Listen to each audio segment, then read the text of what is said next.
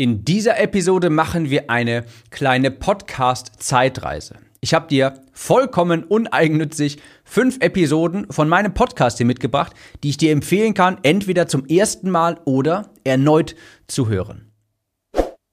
Herzlich willkommen, ich bin dein Gastgeber Tim Gehlhausen und hier erfährst du, wie du besseres Marketing betreibst, bessere Texte schreibst, sodass du mehr von deinen Online-Kursen und Coachings verkaufst. Wenn du diesen Podcast hier fleißig hörst, dann weißt du in der Episode vor kurzem, wo ich über sechs Dinge gesprochen habe, in die ich gerne investiere, dass ich derzeit mit einer SEO-Agentur zusammenarbeite, um langfristig nachhaltige Sichtbarkeit in Form von Blogbeiträgen aufzubauen. Und ich habe vor kurzem nochmal mit dieser SEO-Agentur gesprochen und sie haben mir geraten, meine Blog-Übersichtsseite zu erneuern. Sprich die Seite, wo die Blogbeiträge eingebettet sind, ja, auf dem die Artikel angezeigt werden. Und die Agentur sagt, und das hat sich auch sehr schlüssig für mich angehört, so wie es normalerweise ist, ist es ja so, dass die Blogbeiträge einfach chronologisch dort aufgelistet werden. Der neueste ist ganz oben und die ältesten sind ganz unten.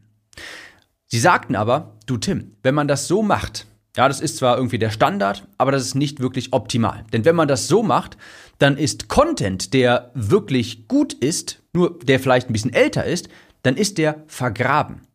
Du hast bestimmt in der Vergangenheit schon richtig wertvolle Blogbeiträge geschrieben, aber die wenigsten werden proaktiv mal auf Seite 7 auf dem Blogverzeichnis klicken und danach guten Beiträgen suchen.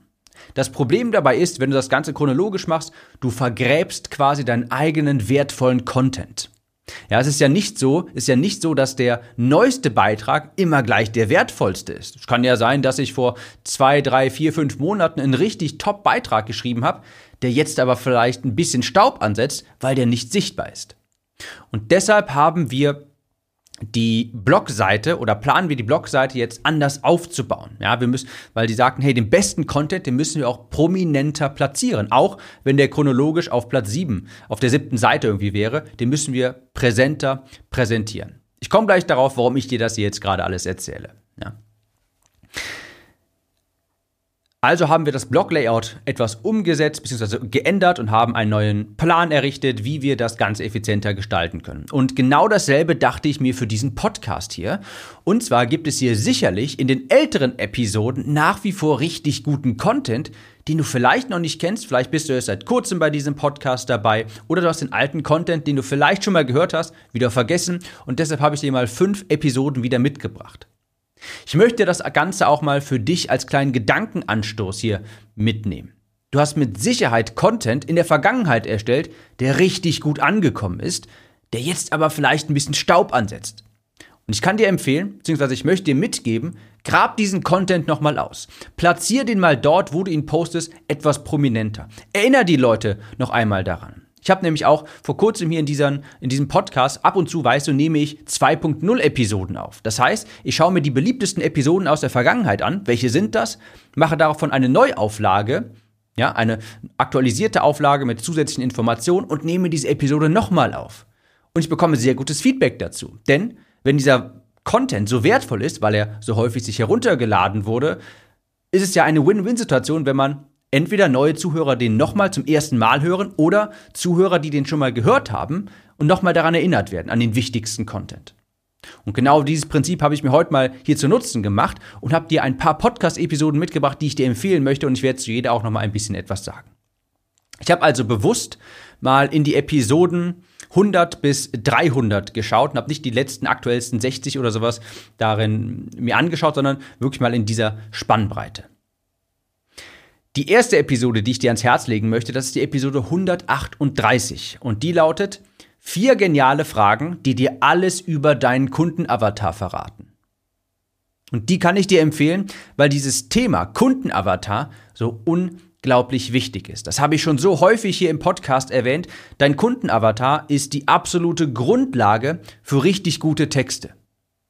Wenn du deinen Kundenavatar nicht kennst, kannst du auch niemals Texte schreiben, die genau diese Person auch wirklich abholen, die das haben wollen Gefühl auslösen. Dafür musst du diese Person wirklich richtig gut kennen und richtig re recherchieren. Ich habe dir da auch nochmal, fällt mir ganz ad hoc ein Beispiel ein. Ich weiß beispielsweise, ich habe mal in der Vergangenheit mit jemandem gesprochen, der hatte als Zielgruppe Steuerberater und der hat diese Zielgruppe nicht wirklich recherchiert. Das habe ich nämlich gemerkt, weil seine Werbetexte sagten sowas wie mehr Kundengewinn, dieses standardmäßige, weniger, weniger Stress, mehr Freizeit und so weiter. Also typischerweise das, was du so auf jeder zweiten Seite als Dienstle von Dienstleistern so hörst. Ja, weniger Stress, mehr Neukunden und so weiter.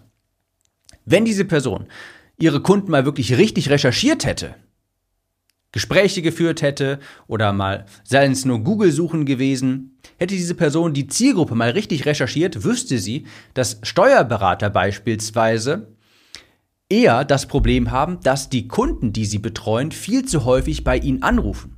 Das Telefon klingelt die ganze Zeit. Steuerberater sind meistens so im Tagesgeschäft bzw. in der Kundenbetreuung verfangen, dass sie wenig beispielsweise Steuerspartipps auch geben können. Das ist beispielsweise ein Problem von, ich sag mal, nicht ganz so digitalen, modernen Steuerberatungen bei denen klingelt das Telefon zu häufig. Das ist Kundensprache von Steuerberatern. Weiß ich zufällig, ich bin ganz zufälliger, äh, zufälligerweise mal, hatte ich mich mit einem Steuerberater nämlich hm, unterhalten, der sich dafür interessiert hatte, zu digitalisieren. Und der sagte, Mensch, also bei uns das klingelt das Telefon die ganze Zeit. Wir sind die ganze Zeit damit beschäftigt, Kundenanfragen abzuarbeiten.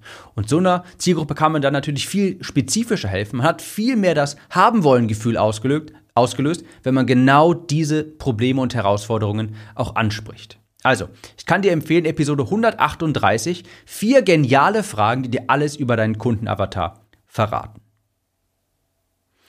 Als nächstes kann ich dir Episode 171 empfehlen. Diese vier Begriffe wecken Kaufinteresse und zertrümmern Einwände. Da stelle ich dir ein paar Begriffe vor, die es dir viel einfacher machen werden, selbst als Laie sofort bessere Texte zu schreiben. Da, da stelle ich dir Begriffe vor, die es, wenn du sie verwendest, es automatisch deine Texte so gestalten, dass der Gegenüber die Vorteile von deinem Produkt wahrnimmt und nachher auch Kaufeinwände abgebaut werden.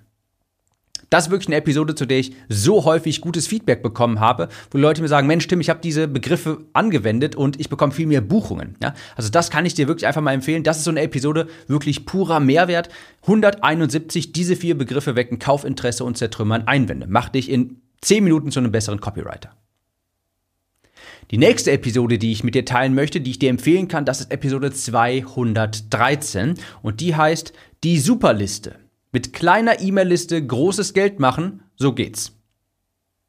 Da stelle ich dir nämlich mein Prinzip der Superliste vor. Ich habe dir schon ein paar Mal gesagt, Mensch, eine E-Mail-Liste, das ist das A und O in deinem Business. Das ist das größte Asset, was du hast. Das macht dich krisenfest, das macht dich wetterfest. Das ist eine Möglichkeit, auf Knopfdruck, auf Knopfdruck immer deine Zielgruppe zu erreichen. Und wenn du dir keine E-Mail-Liste aufbaust, dann darfst du dich nicht wundern, wenn in zwei, drei, vier Jahren du vielleicht auf einmal Schwierigkeiten dabei hast, Neukunden zu gewinnen oder Bestandskunden etwas neu zu verkaufen, weil Facebook-Werbung auf einmal doch so teuer geworden geworden ist und du sie nicht mehr leisten kannst. Also ich könnte hier stundenlang über die Vorteile von einer E-Mail-Liste sprechen.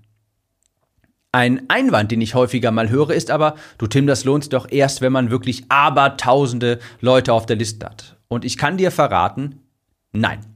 Ich kann dir sagen, nichts könnte weiter von der Wahrheit entfernt sein. Du kannst auch mit einer kleinen E-Mail-Liste schon sehr guten Umsatz machen. Und genau das erzähle ich dir, wie das funktioniert in Episode 213 mit dem Prinzip der Superliste. Ich habe auch mit einer vergleichsweise wirklich sehr kleinen Liste angefangen zu launchen und schon sechsstellige Umsätze gemacht. Das funktioniert hervorragend und in dieser Episode 213, da verrate ich dir genau, wie ich das Ganze angegangen bin. Die nächste Episode, die ich dir ans Herz legen möchte, das ist die Episode 219 und die heißt die zwei unverzichtbaren Metriken, die jeder Kursersteller und Coach kennen muss. Das ist jetzt kein sonderlich attraktiver Titel, das gebe ich gerne zu, aber die ist wirklich, wirklich, wirklich wichtig.